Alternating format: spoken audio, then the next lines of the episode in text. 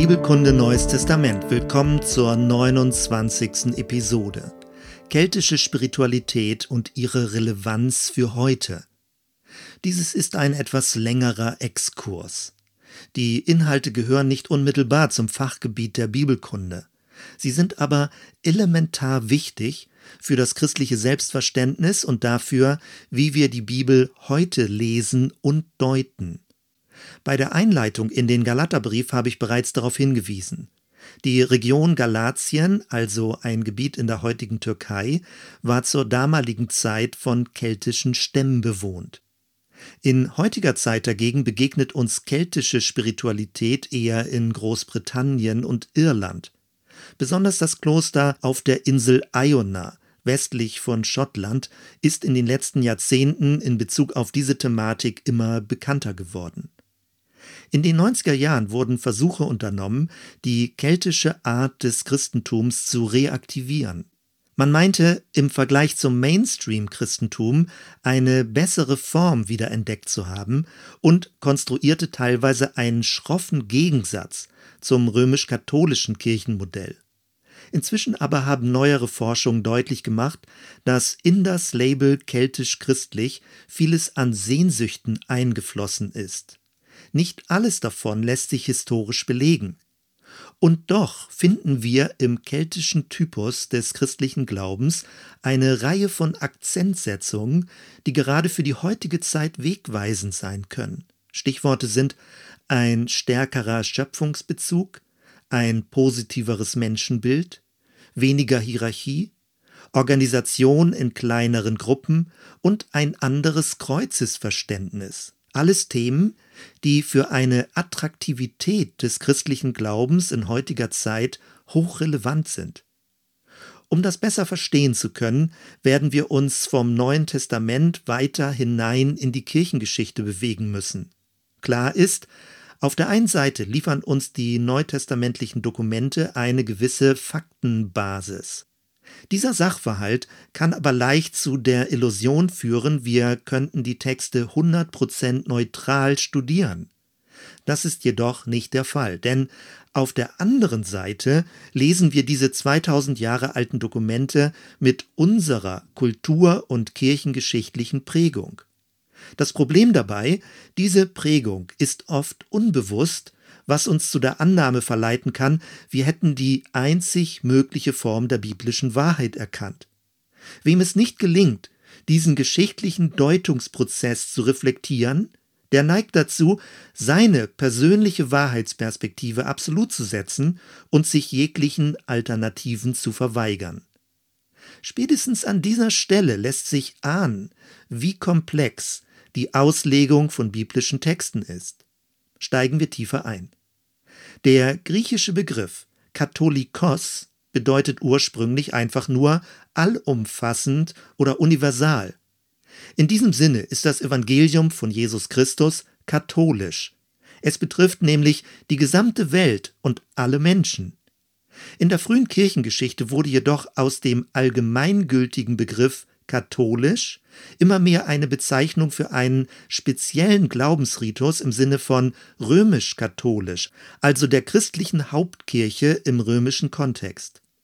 Im Verlauf der Jahrhunderte expandierte in der westlichen Welt diese Art von Kirche und durchdrang das gesamte Gemeinwesen. Man verglich eine solch vollständig christianisierte Gesellschaft mit dem Leib Christi, der lateinische Begriff dafür ist Corpus Christianum. Im Mittelalter galt die Theologie als Königin der Wissenschaft und alles andere musste sich ihrer Weltdeutung unterordnen. Das war die Ausgangslage am Vorabend der Reformation Anfang des 16. Jahrhunderts. Als Martin Luther anfing, seine Kritik mit Hilfe von 95 Thesen zu äußern, ging es ihm nicht darum, diese bestehende christliche Weltsicht in Frage zu stellen. Sein Anliegen war es vielmehr, innerkirchliche Reformen in Bezug auf Lehre und Praxis anzustoßen. Folgendes ist dabei deswegen wichtig zu bedenken. Trotz allem, was Luther kritisierte, blieb er zu weiten Teilen innerhalb des vorhandenen kirchlichen Denkrahmens. Er arbeitete sich an unbiblischen Auswüchsen ab, wie zum Beispiel dem Ablasshandel. Er kritisierte das kirchliche System von innen. Zu diesem Zeitpunkt war das auch gar nicht anders möglich. Man konnte nicht gleichzeitig innerhalb der Gesellschaft sein und außerhalb der bestehenden Kirche stehen. Es gab kein Außen, ohne sofort als Ketzer oder Staatsfeind geächtet zu werden. Die innere Logik jeder Reformation lautet zurück zu den Wurzeln, zurück zum Urbild. Jegliche reformatorische Argumentation ist deswegen rückwärtsgewandt. Sie versucht etwas, das verloren gegangen ist, wiederherzustellen. Ganz anders das Selbstverständnis im römisch-katholischen Modell. Dort geht man davon aus, dass das frühe Christentum mit seiner Expansion in andere Kulturkreise und mit der wachsenden Anzahl von Gläubigen auf sinnvolle Weise fortgeführt und angepasst wurde. Das, was aus reformatorischer Sicht also ein Abfall und ein Abweichen von den Ursprüngen ist, wird aus katholischer Sicht als eine sinnvolle Weiterentwicklung verstanden. Als dritte Variante begegnen uns zur Zeit der Reformation verschiedene nonkonformistische Strömungen. Ihnen waren die obrigkeitsgeleiteten evangelischen Reformen nicht radikal genug. Sie wollten über diese Mainstream-Reformation hinausgehen. Der Rückbezug auf das Neue Testament diente ihnen dazu, visionär in die Zukunft zu glauben und schon jetzt Gemeinschaften für eine neue kommende Gesellschaft zu gründen. Was hat das Ganze nun mit unserer Thematik des keltischen Christentums zu tun? Es geht um Folgendes.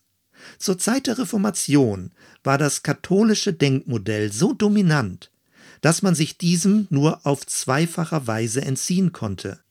Entweder musste man idealisieren zu den Ursprüngen zurückgehen oder über die bestehende Gesellschaftsform utopisch hinausglauben. Für die Gegenwart selbst konnte damals eine kirchengeschichtlich legitime Alternative nicht gedacht werden. Weil das katholische Modell solch eine flächendeckende Religion war, wurde man automatisch zum Ketzer, wenn man sich ihm reformierend oder visionär utopisch entgegenstellte.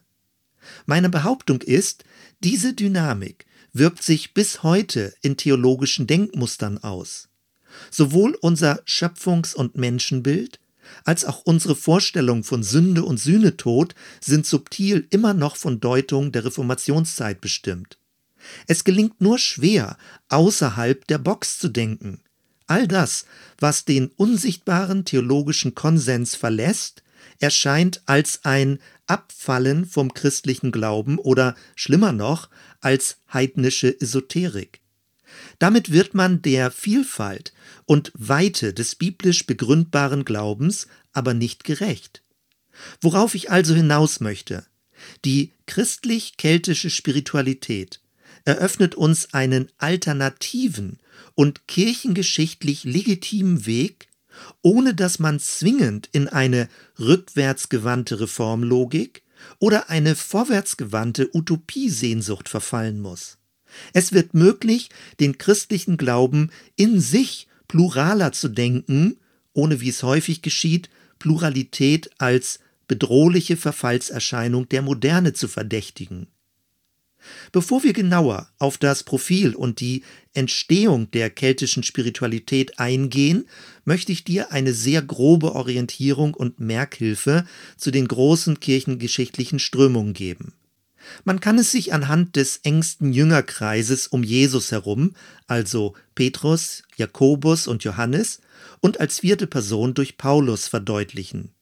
Jede dieser Personen steht für eine jahrhundertealte theologische Auslegungstradition. Erstens Petrus. Auf ihn beruft sich die römisch-katholische Kirche. Petrus gilt als der Fels. Er wurde der Überlieferung nach in Rom gekreuzigt und die Oberhäupter der Kirche verstehen sich als direkte Nachfolger durch die Generationen hindurch. Man nennt das Sukzession. Diese Art von Kirche war im Laufe der Jahrhunderte sehr erfolgreich. Sie hat eine klerikale Ämterhierarchie mit männlicher Dominanz und eine ausgefeilte kirchliche Dogmatik hervorgebracht. Es ist eine Kirchenform, die sich seit dem vierten Jahrhundert mit staatlicher Macht verbündet hat und bereit war, für ihre Zwecke auch Gewalt anzuwenden. Zweitens Paulus. Auf ihn bezieht sich in besonderer Weise die evangelische Reformation. Von Paulus stammen die meisten Schriften aus dem Neuen Testament. Er versteht sich als Apostel für die Heiden, das heißt für die nichtjüdischen Völker. Paulus war kein Urapostel. Er berief sich aber darauf, dass ihm der auferstandene Christus direkt erschienen sei. Im Galaterbrief wird uns eine Kontroverse zwischen Petrus und Paulus überliefert. Es geht um die Rechtfertigung und die Freiheit in Christus. Paulus trat vehement für seine Position ein. Als Leitungsstruktur favorisierte er im Gegensatz zu einer pyramidenartigen Hierarchie eher ein begabungsorientiertes Dienstmodell. Viele Spannungen in der Kirchengeschichte ergeben sich aus diesen beiden Polen, Petrus und Paulus. Zum einen das katholische Modell, welches sehr verkürzt gesagt eher an Petrus, dem Markus-Evangelium und den Pastoralbriefen orientiert ist, und auf der anderen Seite das evangelische Modell, welches stärker an Paulus und seinen Briefen orientiert ist. Drittens Jakobus. Im Galaterbrief werden die Leute des Jakobus erwähnt und als Bedrohung für die christliche Freiheit dargestellt. Vermutlich ging es um eine Form des Jesusglaubens, welche weiter im Judentum unter Beachtung der Torah verwurzelt bleiben wollte. Schon früh in der Kirchengeschichte hat sich diese jüdisch-christliche Linie abgeschwächt. Möglicherweise gab es noch Berührungsflächen zum Islam, der im frühen siebten Jahrhundert entstanden ist. In früheren Episoden ist auch schon angeklungen, wie Martin Luther den Jakobusbrief im Neuen Testament nach hinten gestellt und damit abgewertet hat. Viertens Johannes. Hier haben wir es mit einer eher stilleren und unscheinbareren Strömung zu tun. Bereits im Johannesevangelium fällt auf, dass der Schreiber zwar erwähnt wird, sich dieser aber mit seinem Namen zurückhält. Es ist die Person, die am dichtesten an Jesus dran war, die, die Jesus besonders lieb hatte und die gewissermaßen seinen Herzschlag hörte. Johannes steht für eine hörende Spiritualität. Diese Linie hat sich besonders stark in den orthodoxen Kirchen und den mystischen Traditionen verlängert. Das ist auch die Spur, die für die Kelten relevant wurde. Noch einmal sei betont, alles Erwähnte ist im Neuen Testament zu finden. Aber im Laufe der Geschichte gab es eine jeweils unterschiedliche Gewichtung der Texte und ihrer Überlieferung. Als nächstes möchte ich die Gestalt des keltisch-christlichen Glaubens skizzieren und dann zum Schluss die Bedeutung für heute herausstreichen. Zunächst die Entstehungsgeschichte. Man muss sich klar machen, die Ausbreitung des Christentums ist nicht linear und einheitlich verlaufen.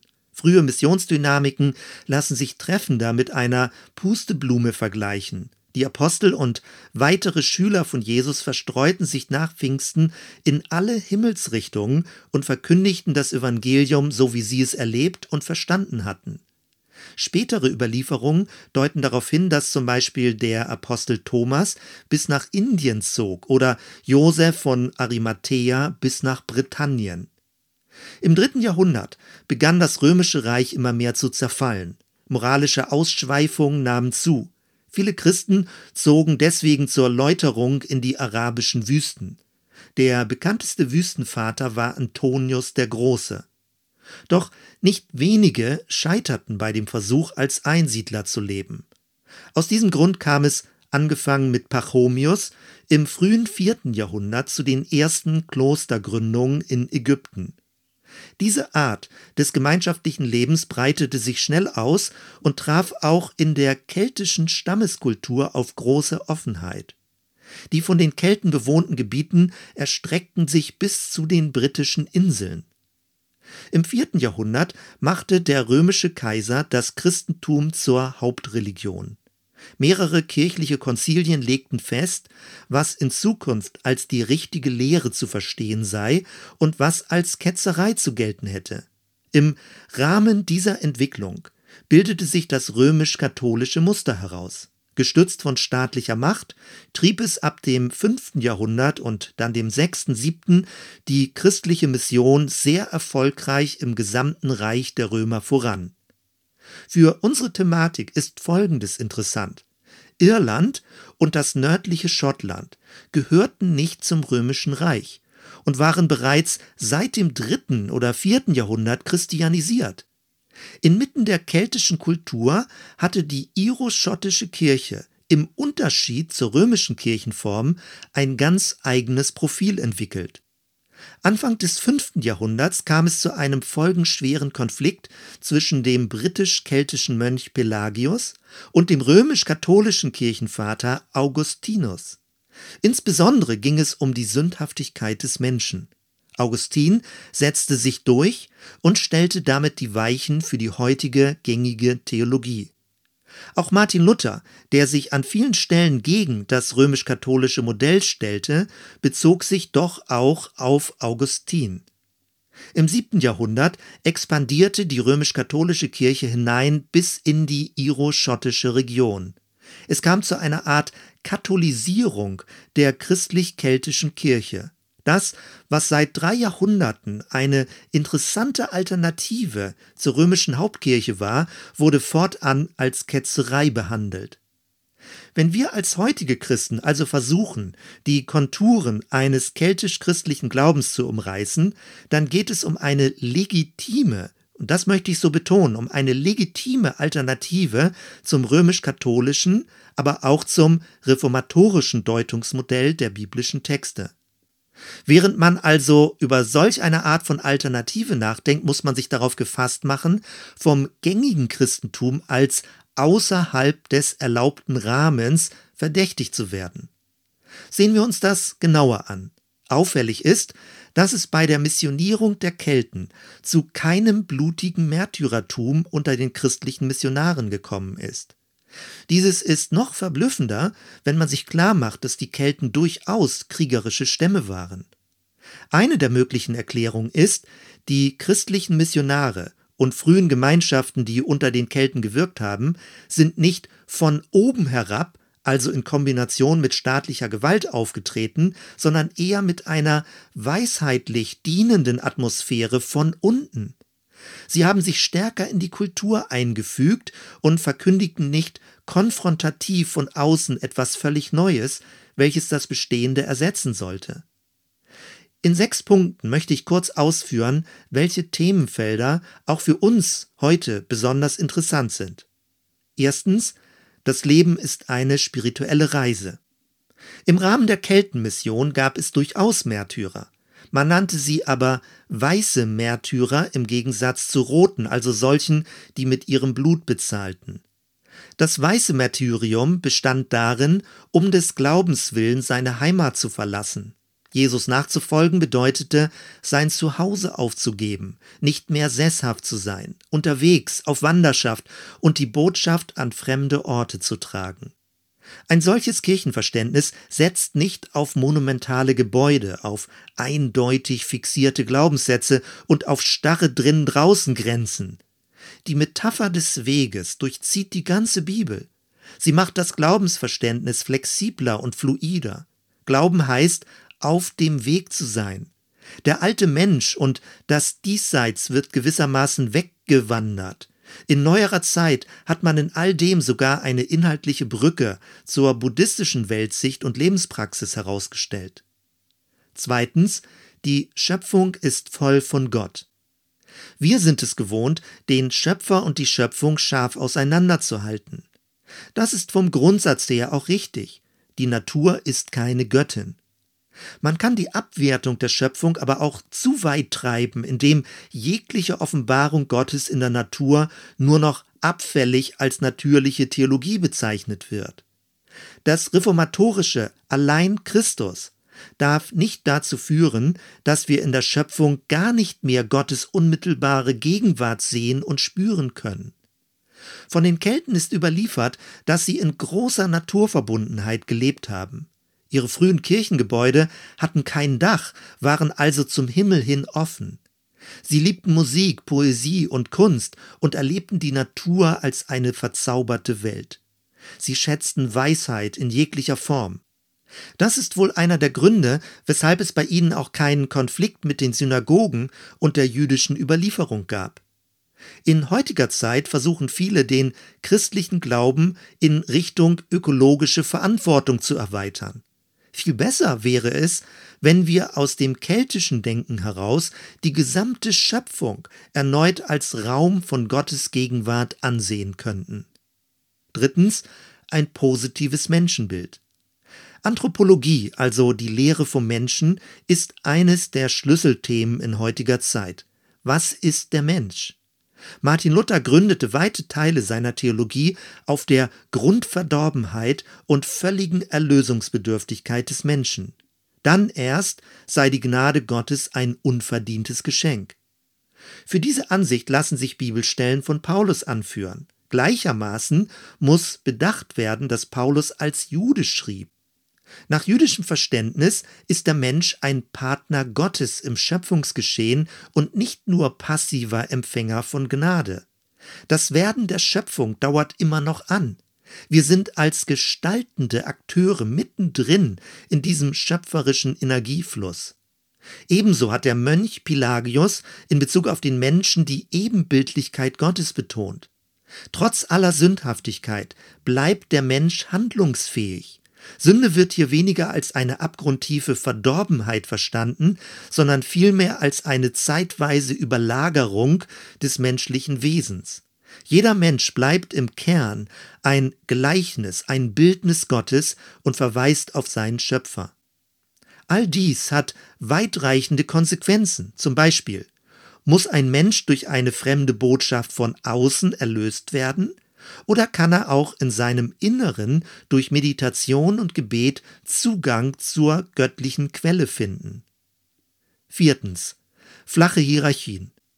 Es wurde schon erwähnt, dass das römisch-katholische Modell eine hierarchische Organisationsstruktur hervorgebracht hat, welche von Männern dominiert wird. Das Wort Hierarchie meint heilige Ordnung. Man bekommt also den Eindruck, dass es eine gottgegebene Vorgabe ist, die kirchlich und gesellschaftlich abgebildet wird. Ganz anders bei den Kelten. Die Druiden waren nicht seltsame Zauberpriester, sondern weise Gelehrte mit einer mindestens 20-jährigen Ausbildung. Sie besaßen dadurch eine natürliche Autorität und brauchten kein offizielles Amt als Kirchenfunktionär. Auch gab es weibliche Druiden. Frauen waren zwar nicht völlig gleichgestellt, konnten aber im Vergleich zu anderen Kulturen eine hohe gesellschaftliche Stellung innehaben. Fünftens Organisation in kleinen Gruppen. Für viele Jahrhunderte hat das bekannte Christentum auf große Sonntagsversammlungen gesetzt. Manches erinnerte an ein Amphitheater. Heute stehen viele große Gebäude in unserem Kulturraum leer. Das sogenannte Kleingruppenmodell gilt als Reaktivierung der urchristlichen Gemeindeform in Apostelgeschichte 2. Und doch wird es immer noch als Nebengleis wahrgenommen. Bei den Kelten schienen die kleinen Gruppen das Standardmodell gewesen zu sein. Kelten waren in Tribes organisiert. Kleine Gruppen passten zu ihrer Stammeskultur. Klostergemeinschaften formierten sich als kleine Wohngruppen. Sie waren gastfrei für Wanderer. In der heutigen Zeit wird das immer relevanter. Das Essen in kleinen Gruppen rund um Tische wird wichtiger. Dezentrale Treffen, Netzwerkstrukturen. Das Kleine bekommt mehr Bedeutung als das Große. Die expandierende Kirche hat sich stark am römischen Reich orientiert. Ausgefeilte Organisation, imposante Gebäude, kirchliche Funktionsträger, einheitliche Liturgie und eine teilweise militärische Expansionsstrategie. Wie wäre es, wenn es uns gelänge, all diese Einflüsse aus der Erscheinungsform des Christentums wieder herauszurechnen und uns stärker an der keltischen Form von Kirche zu orientieren. Sechstens Jesus als Überwinder des Todes. In Episode 9 bin ich verschiedene Deutungsmuster für die Erlösung in Christus durchgegangen. Dass Jesus einen stellvertretenden Tod für Sünder starb, wird mehrfach im Neuen Testament erwähnt. Es ist eine Deutung im jüdischen Kontext. Wichtig ist es, diese Sicht zu erweitern. Die Kelten haben im Kreuzestod Jesu weniger ein römisch-rechtliches Geschehen gesehen, sondern es eher als Machtkampf gedeutet. Es ging bei ihnen weniger um Rechtfertigung, sondern um Jesu Sieg über den Tod und über destruktive Mächte. Aufgrund ihrer Naturverbundenheit hatten sie ein stärkeres Gespür für Energiefelder jeglicher Art. Jesus war ihr spiritueller Held. Wer jedoch heutzutage den stellvertretenden Sühnetod als eine von mehreren Deutungen des Kreuzes Jesu bezeichnet, gerät leicht in den Verdacht, die rechte Lehre zu verlassen. Wir finden aber sowohl im Neuen Testament als auch in der Kirchengeschichte alternative Deutungsvarianten. Sicherlich kennst du auch die erfolgreichen Narnia-Chroniken von C.S. Lewis. Dort ist genau das die Erzähllinie. Aslan, der Jesuslöwe, besiegt auf paradoxe Weise mit seinem Tod alle dunklen Mächte. Zum Schluss. Es ist möglich, außerhalb des römisch-katholischen, des reformatorisch-landeskirchlichen oder jeglicher Art von freikirchlichem Setting zu denken, ohne gleich esoterisch heidnisch zu werden. Die kirchengeschichtlichen Strömungen bieten wesentlich mehr Weite und Variation anhand der biblischen Überlieferung. Persönlicher formuliert, wenn du als Kind oder als Jugendlicher in einem bestimmten christlichen Kontext aufgewachsen bist und es dir zu eng wurde oder du aus bestimmten Gründen damit in Konflikt geraten bist, musst du nicht zwingend den christlichen Glauben an sich verwerfen. Es gibt Raum für dich, jenseits einer klassisch hierarchischen Kirche, jenseits eines sündig verdorbenen Menschenbildes, jenseits einer Abwertung der Natur, jenseits einer Diskriminierung von Frauen, jenseits eines individualistischen Heilsverständnisses und jenseits einer religiösen Vergötzung der Bibel. Möglicherweise eröffnet dir das christlich-keltische Profil einen neuen Zugang zur Schönheit der biblischen Botschaft. Das wird mich sehr freuen. Soweit erstmal. Wir hören uns bei der nächsten Episode. Bis dann.